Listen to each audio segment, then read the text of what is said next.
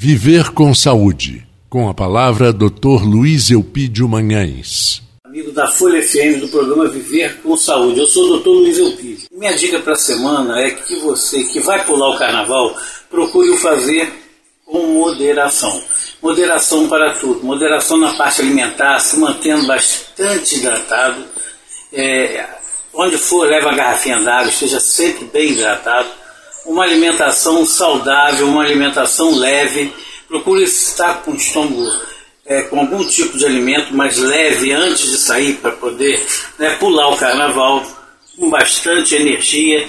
Você que é diabético, procure ter cuidado especial com sua alimentação evitando açúcares, frituras, gorduras, procurando sempre estar com o estômago forrado também para evitar a hipoglicemia que pode ocorrer se você sair para pular o carnaval o estômago vazio.